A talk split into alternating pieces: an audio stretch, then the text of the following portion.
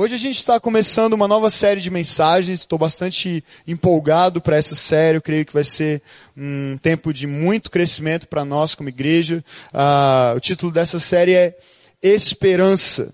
E não por acaso o título é esse, mas ah, nós todos os anos, nessa época da Páscoa, que já está se aproximando, passou o carnaval, já é Páscoa, né?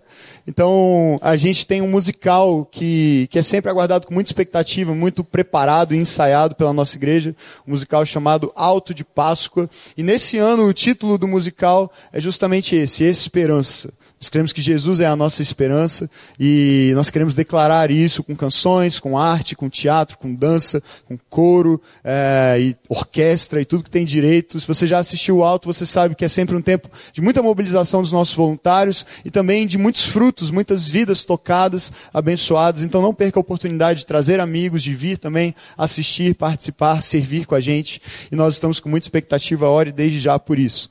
Mas nós queremos caminhar nesse mesmo espírito como igreja, desde já, nos preparando para esse tempo que viveremos quando as apresentações realmente começarem no final desse mês. E, e nós cremos que Deus tem algo a fazer entre nós a partir dessa ideia de esperança, especialmente da ideia de que Jesus é a nossa esperança. Nós vivemos num tempo de muitas crises, muitos conflitos, de muitas notícias ruins. E se você buscar encontrar esperança nas coisas que estão por aí, nas notícias, nos jornais, nas promessas dos políticos, você provavelmente vai se frustrar. Você provavelmente não vai encontrar muitos motivos para ter esperança a respeito do futuro. E eu, eu, realmente tenho dúvidas se nós, seres humanos, somos capazes de lidar, ou já estamos habilitados a lidar com a quantidade de informações que nós recebemos nos nossos dias. Nós estamos o tempo todo conectados e sendo informados de coisas que na maior parte do tempo são ruins, não é verdade? A maior parte das notícias que, que nós recebemos são ruins. Morreu não sei quem, aconteceu tal tragédia, guerra não sei aonde, uma nova epidemia está por aí, problema de segurança, problema de salário, problema disso, problema daquilo tempo todo nós somos informados é, com é, motivos para não termos esperança. Com fatos que não apontam para um caminho bom para o futuro. Mas eu quero te lembrar nessa manhã que há sim uma esperança e ela tem um nome, o nome dela é Jesus Cristo. Ele é a nossa esperança. Ele é a única razão, na verdade, para nós termos esperança a respeito da nossa vida e do nosso futuro. O apóstolo Paulo escreveu em 1 Coríntios capítulo 5, verso 19, que se a nossa esperança em Cristo se limita apenas a essa vida, ou seja, se nós não cremos que Jesus Cristo ressuscitou dos mortos, e se nós não cremos que essa ressurreição dele garante para nós também uma ressurreição um dia e uma vida eterna com o Pai, ele diz: se nós não crermos nessas coisas, nós seremos os mais infelizes, ou em outras versões, os mais miseráveis de todos os homens. Porque a nossa vida inteira está depositada num fiasco, num fracasso, numa mentira. Mas a consequência de crer é justamente o contrário. A, just, a, consequência de crer no que Jesus fez, no que Ele conquistou por nós ao morrer, mas ressuscitar e prometer que nós também um dia ressuscitaremos e viveremos com Ele. A consequência de crer assim é sermos os mais felizes de todos os homens. É vivermos cheios de alegria, cheios de fé, cheios de esperança no futuro, porque há um futuro e esse futuro é garantido em Jesus. Esse futuro é garantido no que Ele fez, no que Ele prometeu, no que Ele conquistou por nós. E nós temos sim razão para crer, nós temos sim razão para prosseguir, nós temos sim razão para ter esperança. E Ele é a razão. Jesus cumpriu em si mesmo e no seu ministério e com a sua morte e ressurreição centenas de profecias que foram feitas a respeito dele muito tempo antes sequer de ele vir ao mundo e se encarnar. Jesus é o cumprimento das profecias mas além disso, ele também é a garantia do cumprimento das promessas de Deus a nosso respeito. Veja, ele cumpre nele, na sua vida, no seu ministério, no seu próprio corpo. Centenas de profecias, mas não só isso. Porque ele cumpriu, porque ele viveu, porque ele foi fiel até o fim, porque ele morreu e ressuscitou, ele também garante que cada uma das promessas de Deus para mim e para você também se cumprirão essa é a prova da fidelidade de Deus, essa é a razão da nossa esperança. É por isso que nós podemos ter esperança, porque em Jesus temos plena segurança de quem somos e do futuro que temos, porque Ele já venceu por nós. E Jesus, ao iniciar o seu ministério público, na cidade onde ele nasceu, cidade, desculpa, na cidade onde ele foi criado, onde ele cresceu, a cidade de Nazaré, nasceu em Belém, foi criado em Nazaré. Ele o faz, inicia o seu ministério baseando-se justamente numa das profecias, uma das diversas profecias feitas a respeito dele no Antigo Testamento. E ele se posiciona num sábado, como era o seu costume na sinagoga, e naquele sábado entregam para ele um livro, o livro do profeta Isaías, para que ele leia. E ele lê esse livro, e nesse livro há o registro de uma profecia, de várias, mas nesse trecho que ele lê, uma profecia muito específica a respeito do Messias, a respeito do Salvador do mundo, a respeito da esperança do mundo. Tão, tão aguardado pelos judeus, e tão aguardado mesmo, talvez inconscientemente, por toda a humanidade, toda a criação. Jesus se posiciona naquele dia, o texto diz em Lucas capítulo 4, a partir do verso 16, que ele foi a Nazaré, onde havia sido criado, e no dia de sábado entrou na sinagoga, como era o seu costume, e levantou-se para ler. Foi-lhe entregue o livro do profeta Isaías, abriu e encontrou o lugar onde está escrito, o Espírito do Senhor está sobre mim porque ele me ungiu para pregar boas novas aos pobres, ele me enviou para proclamar liberdade aos presos e recuperação da vista aos cegos, para libertar os oprimidos e proclamar o ano da graça do Senhor. E então ele fechou o livro, devolveu ao assistente e assentou-se. E na sinagoga todos tinham os olhos fitos nele. E ele começou a dizer-lhes: Hoje se cumpriu a escritura que vocês acabaram de ouvir. Tenta imaginar um pouco uh, o impacto dessa cena.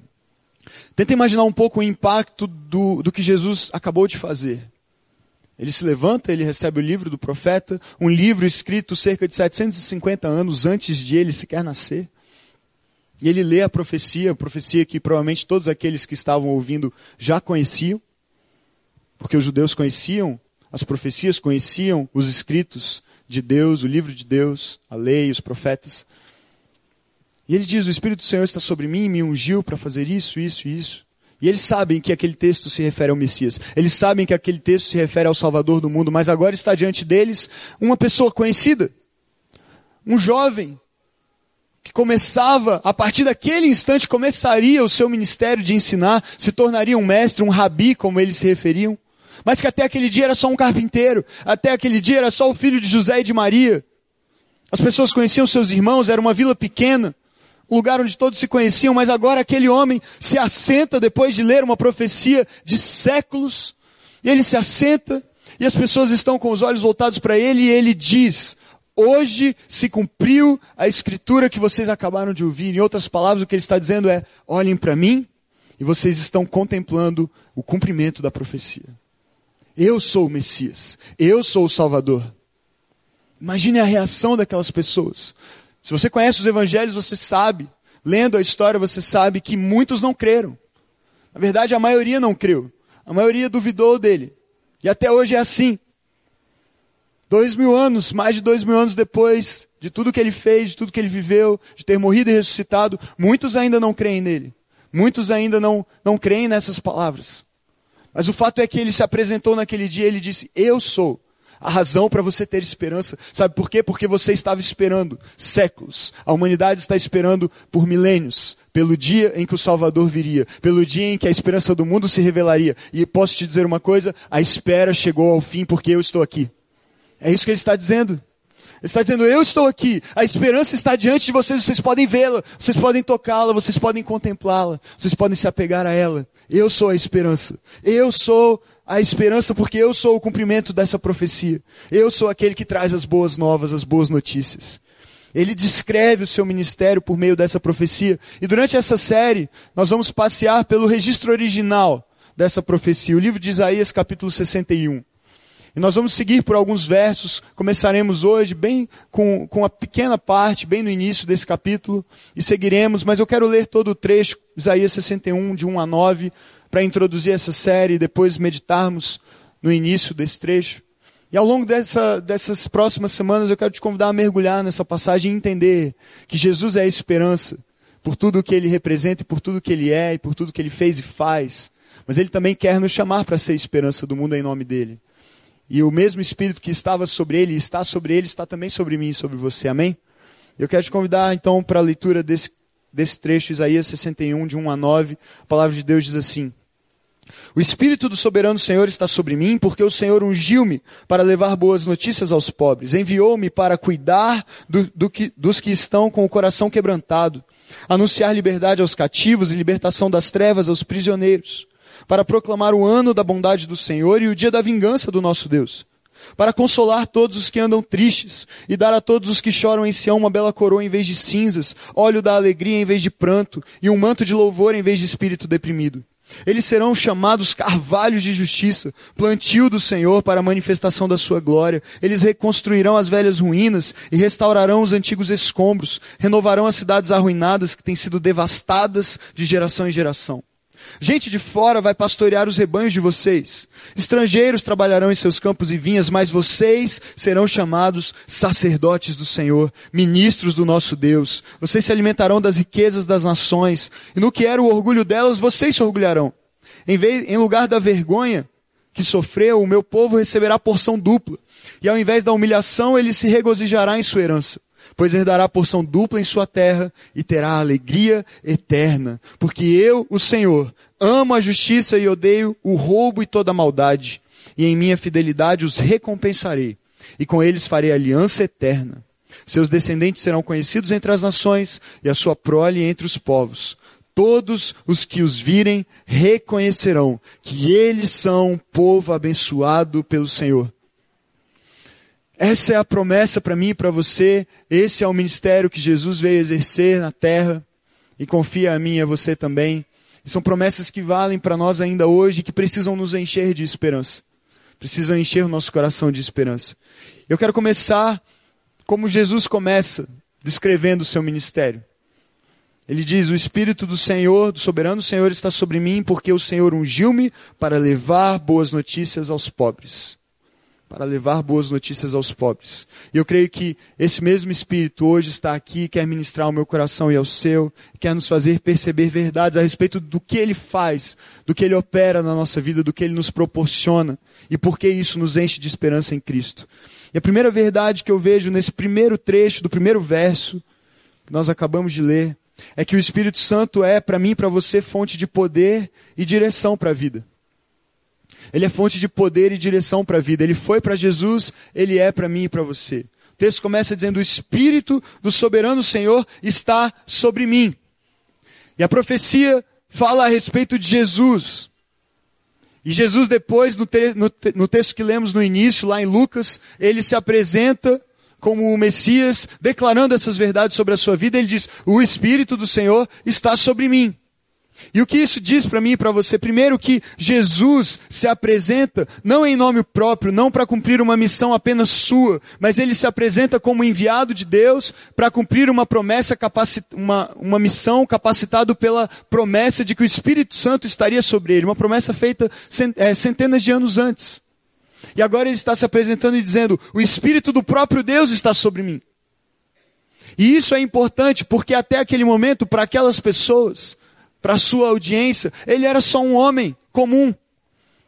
Ele era mais um, mas agora ele se apresenta como o Filho de Deus, como o enviado de Deus, como alguém cheio do Espírito do próprio Deus. Ele está dizendo: o Espírito Santo está sobre mim.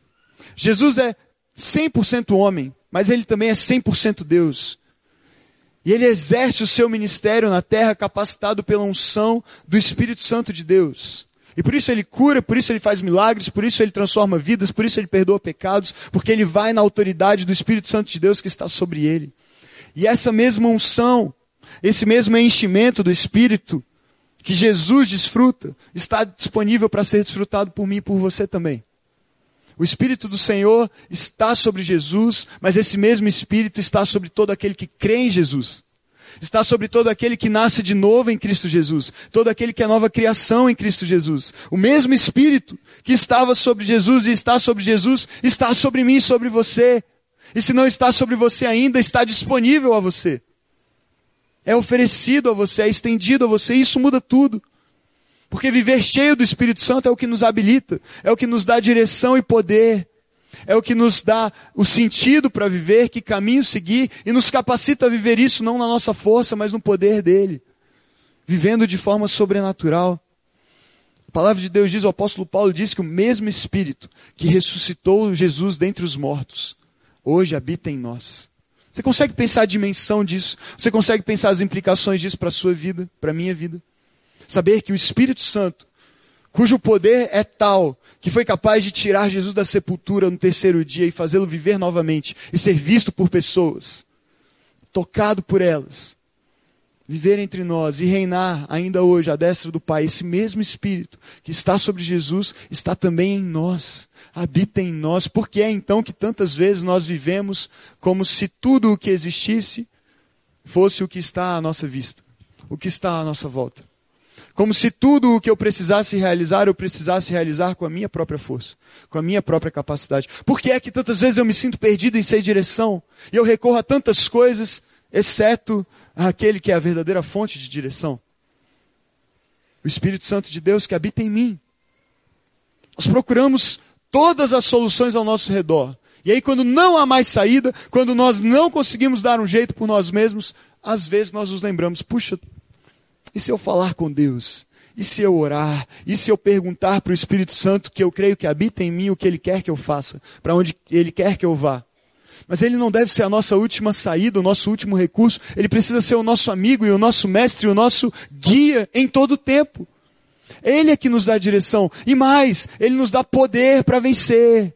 Você não precisa confiar na palavra final de um médico ou de um diagnóstico. Você confia na palavra final do seu Deus. Porque o poder dele é maior. E independentemente do resultado final, você glorifica Ele porque você sabe que Ele conduz a sua vida e a sua história e nada é por acaso. Mas Ele tem todo o poder nas mãos, você pode recorrer a esse poder. Esse poder está disponível, acessível. O Espírito Santo estava sobre Jesus, está sobre Jesus e está sobre mim e sobre você hoje. E por isso o apóstolo Paulo diz em Efésios 5,18, não se embriaguem com vinho que leva à libertinagem, mas deixem-se encher pelo Espírito. Não é uma coisa que acontece uma vez só e pronto. E no dia que você se entrega a Jesus, você recebe o Espírito Santo e pronto, e segue a vida. Não. Isso acontece de fato, mas é preciso constantemente deixarmos nos encher pelo Espírito. Todos os dias buscarmos esse enchimento, esse enchimento, buscarmos esse renovo de Deus na nossa vida, essa capacitação, essa unção sobrenatural de Deus. Porque o Espírito Santo está em nós, mas ele quer tomar conta da nossa vida. E com a rotina, e com a correria, e com os problemas, e as preocupações, nós perdemos a esperança porque nós perdemos de vista que o mesmo Espírito que está sobre Jesus está sobre nós. E quer nos guiar, e quer nos capacitar, e quer nos pôr de pé quando caímos, e quer nos fortalecer quando estamos fracos, e quer nos ensinar quando não sabemos o que fazer. Ele quer fazer isso com você. Você precisa buscar ser cheio do Espírito de Deus. Jesus também orientou os seus discípulos para não enfrentarem a vida e cumprirem a missão por sua própria conta e risco. Ele sabia que a vida seria difícil para eles e é difícil para nós. Mas ele disse, paz seja com vocês, João capítulo 20, assim como o Pai me enviou, eu os envio. E com isso soprou sobre eles e disse, recebam o Espírito Santo. Porque Jesus cumpriu seu ministério cheio do Espírito Santo e capacitado pelo Espírito Santo e Ele quer que eu e você façamos o mesmo. Vivamos uma vida cheia do Espírito plena do Espírito, repleta do Espírito. Eu e você precisamos da direção e do poder do Espírito Santo de Deus. Uma segunda verdade que esse trecho inicial de Isaías 61 nos revela é a verdade de que o Espírito Santo revela também, além de ser fonte da direção e do poder de Deus, ele revela também a intenção de Deus. A intenção divina para a nossa vida. O propósito de Deus para a nossa vida. O texto segue e diz que o Espírito do Senhor está sobre Jesus, está sobre mim, porque o Senhor ungiu-me para. O Senhor ungiu-me para. Para um propósito, para uma missão, para uma finalidade. A unção de Deus não é um fim, mas ela é um meio, é um caminho que Deus quer usar na sua vida e na minha vida para cumprir os seus propósitos no mundo. E eu quero te perguntar nessa manhã qual é o propósito da unção de Deus que está sobre você. Talvez você nem se sinta ungido. Talvez você pense que unção é algo que os pastores têm ou os pregadores têm, ou os ministros de louvor têm, ou líderes têm. Pessoas especiais, pessoas separadas por Deus, consagradas por Deus. Deixa eu te lembrar de uma verdade. Quando Jesus Cristo morreu e ressuscitou, ele conquistou por todos nós salvação e vida abundante. Ele disse: Eu vim para que todos vocês tenham essa vida. E todos nós somos santos em Cristo Jesus, separados por Deus para uma missão, para um propósito, para um relacionamento com Ele. E, portanto, unção não é algo exclusivo de certas pessoas, mas é algo que está acessível a todo discípulo de Cristo. O problema é que muitas vezes nós nem reconhecemos a unção de Deus, nem temos a coragem e a disposição de dar um passo em direção a ela. E dizer, Senhor, ok, o Senhor me deu essa unção, o Senhor me deu essa capacitação sobrenatural, e sabe de uma coisa, eu quero viver isso. E eu quero entender qual é, e eu quero dizer sim ao teu chamado para a minha vida. Porque é mais confortável ter uma religião. É mais confortável se assumir como um cristão e vir à igreja aos domingos e seguir com a sua vida. Eu já tenho a unção de Deus, eu vou para o céu mesmo e agora eu posso simplesmente juntar dinheiro e comprar mais coisas e gastar minhas férias com viagens legais. Tudo isso é bênção de Deus, é maravilhoso, mas veja bem, é pouco diante do que Ele te oferece, é pouco diante do que Ele quer realizar através de você. Ele te ungiu para. A mesma unção que estava sobre Jesus está sobre nós, e Ele ungiu a gente para fazer alguma coisa como igreja, por um mundo perdido. Há uma missão, há um propósito, há uma finalidade na unção de Deus sobre nós. É uma capacitação sobrenatural, não para fazer o natural. Você não precisa de unção para fazer o que todo mundo faz. Você só precisa ser alguém como todo mundo. Você pode trabalhar sem unção, você pode viver a vida sem unção, você pode se casar sem unção, você pode, você pode ganhar dinheiro sem unção, você pode seguir a sua vida. Tá cheio de gente fazendo essas coisas sem unção de Deus, mas se Deus te ungiu, se Deus te separou, se Deus te escolheu, se Deus te salvou com o sangue do Filho dele derramado por você, faça algo diferente com isso. Viva isso. Se coloque diante de Deus e diga: Senhor, o Senhor pagou um preço tão alto para me ungir, para me escolher, para me separar. Eu quero fazer algo disso. Não importa a visibilidade, a repercussão, aonde você vai ser usado, mas se deixe usar. Diga: Deus, o Senhor me ungiu para alguma coisa, me diz o que é e eu quero dizer sim. Eu estou pronto para ir, eu estou pronto para obedecer, eu estou pronto para ser usado como Jesus foi, foi usado porque o Senhor me ungiu como ungiu Jesus. O que é que o Espírito Santo quer fazer através de você no mundo? Descubra isso e diga sim a isso. Jesus disse aos seus discípulos: permaneçam em Jerusalém até vocês receberem o poder do Espírito Santo de Deus. Não ousem realizar qualquer coisa sem essa unção. Mas ele disse: Vocês receberão poder quando o Espírito Santo descer sobre vocês, e serão minhas testemunhas em Jerusalém, e na Judéia, e, na Sam e em Samaria, e até os confins da terra. E esse mesmo Espírito está sobre você, está sobre mim. Não se conforme com uma vida qualquer, não se conforme em fazer o que todo mundo faz. Você não foi criado para isso, mas você foi ungido para. Você foi ungido para. Descubra a intenção de Deus para a sua vida e para a unção que Ele derramou sobre você. E busque ser cheio desse Espírito e viver nesse Espírito e cumprir essa missão capacitado por esse poder. E a terceira verdade que eu vejo nesse texto é que o Espírito Santo também revela o conteúdo da mensagem de esperança. Ele não apenas, nos dá motivo para ter uma esperança em algo abstrato, em algo que nós não sabemos como definir, mas ele mostra qual é o destinatário, quem é o destinatário dessa mensagem de esperança. Ele ungiu Jesus para, e aí toda a nossa série daqui para frente será destinada a entender melhor o que é o conteúdo dessa mensagem. Hoje eu vou só introduzir e depois nós vamos seguir no texto. Ele ungiu Jesus para fazer várias coisas. E Jesus fez várias coisas e continua fazendo, mas agora ele faz através da sua igreja. Através de mim e de você. E nós queremos entender o que é que ele faz e nós queremos fazer também. Em obediência a esse chamado. Mas a primeira parte, a primeira verdade aqui que nós encontramos nesse trecho é que o Espírito Santo ungiu, ungiu Jesus para pregar aos pobres as boas notícias de salvação para anunciar o evangelho aos pobres. E essa é uma ótima notícia. Levar boas notícias aos pobres em si é uma ótima notícia. E é uma notícia especialmente para quem? Para os pobres. Não é verdade? Jesus foi ungido para levar boas notícias aos pobres. Ora, então eu quero ser pobre. Eu quero ser um desses que será alvo, destinatário da boa notícia que Jesus tem para dar. Mas sabe qual é o problema? Muitas vezes, especialmente nós, num contexto como o nosso, numa cidade como a nossa, dificilmente a gente pode, com convicção, se afirmar pobre. Talvez seja a situação de alguns aqui, mas provavelmente não da maioria. Mas sabe qual é o problema? Jesus foi ungido para levar boas novas aos pobres. Jesus foi ungido para levar boas novas àqueles que só recebem más notícias. Jesus foi ungido para levar uma boa notícia de esperança àqueles que não têm motivo para ter esperança. Aqueles que toda a sociedade, toda a cultura, em todo o tempo e ainda hoje, coloca de lado, coloca para fora, exclui, marginaliza. Tem preconceito contra. Não é? Não é assim? Onde é, estão, onde é que estão os pobres?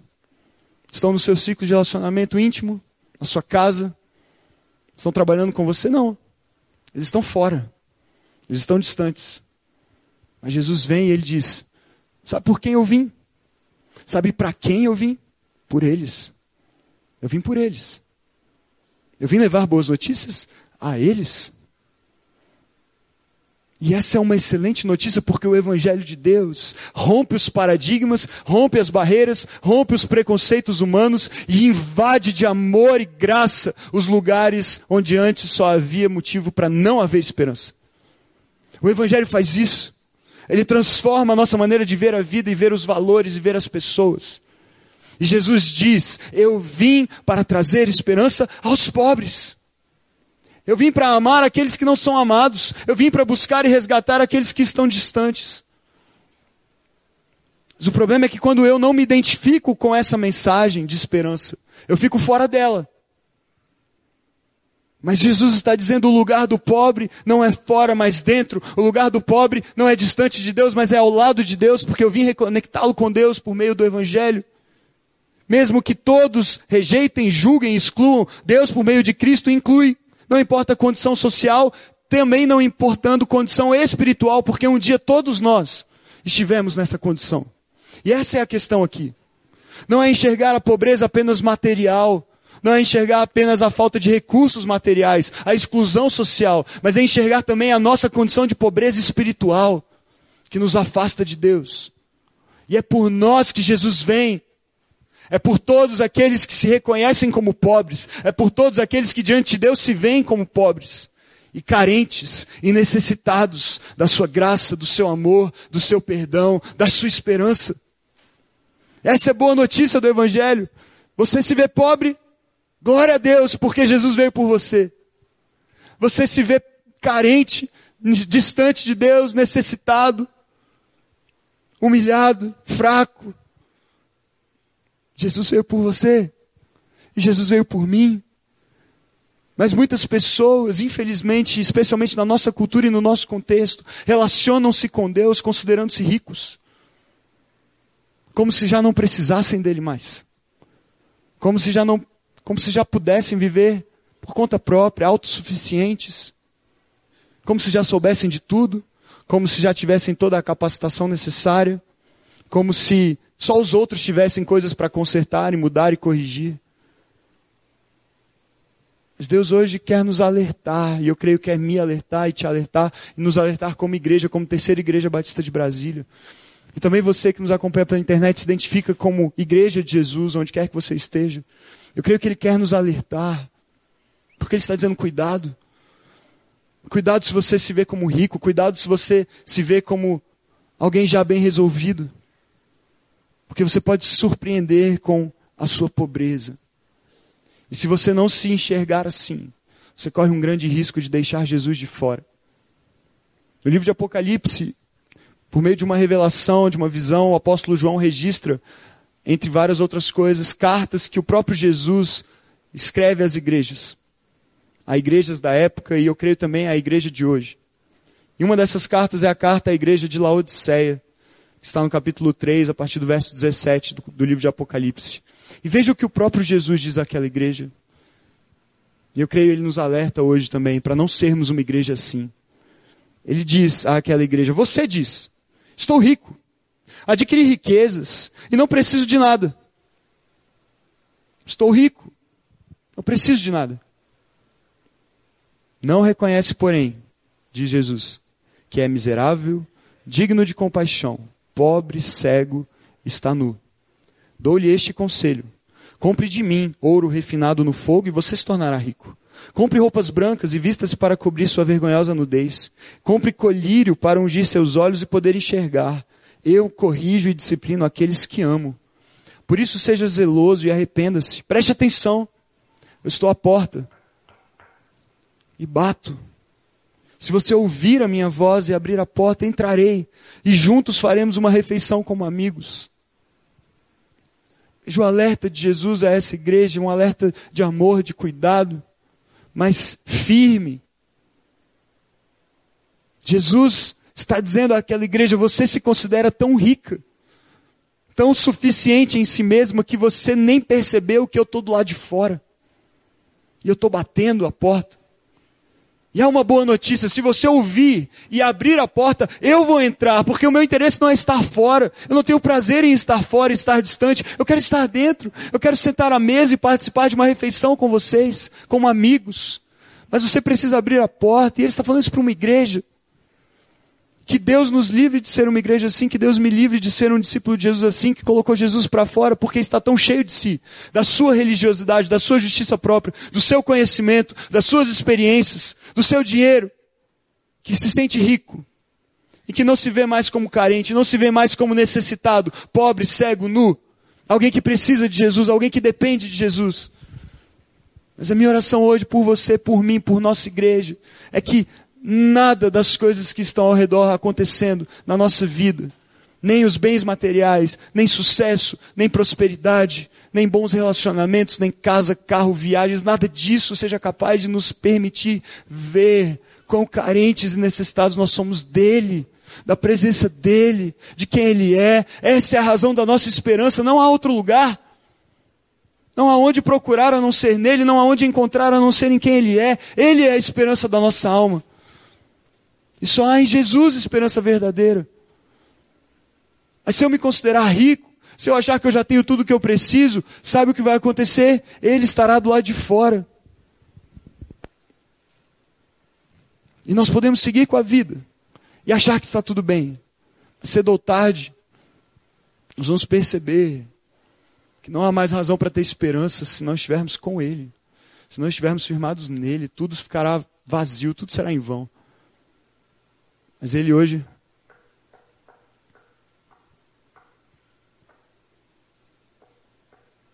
ele bate graciosamente, novamente,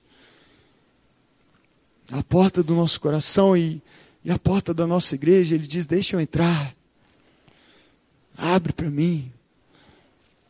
Você vai experimentar a esperança porque eu vou sentar à mesa com você. Nós vamos ter uma refeição como amigos e nós vamos desfrutar da vida que eu conquistei por você. Nada mais vai te dar esperança. Nada mais. A não ser Jesus. Mas essa é a boa notícia. Ele é a nossa esperança e Ele está aqui. E Ele quer nos enriquecer dele, de quem Ele é.